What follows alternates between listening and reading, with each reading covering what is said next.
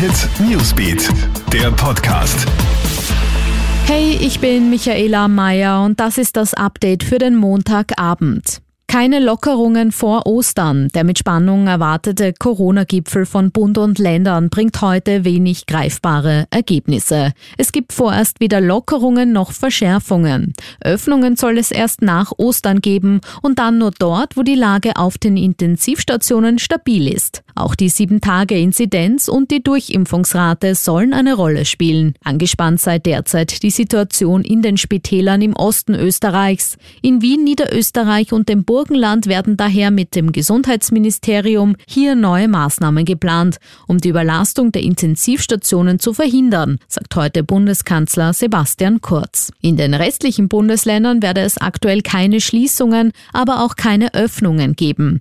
Ausnahme bleibt mit der bereits geöffneten Gastronomie, somit Vorarlberg. Weiter in Regionen, wo die Fallzahlen über 400 pro 100.000 Einwohner liegen, werden künftig Sofortmaßnahmen gesetzt.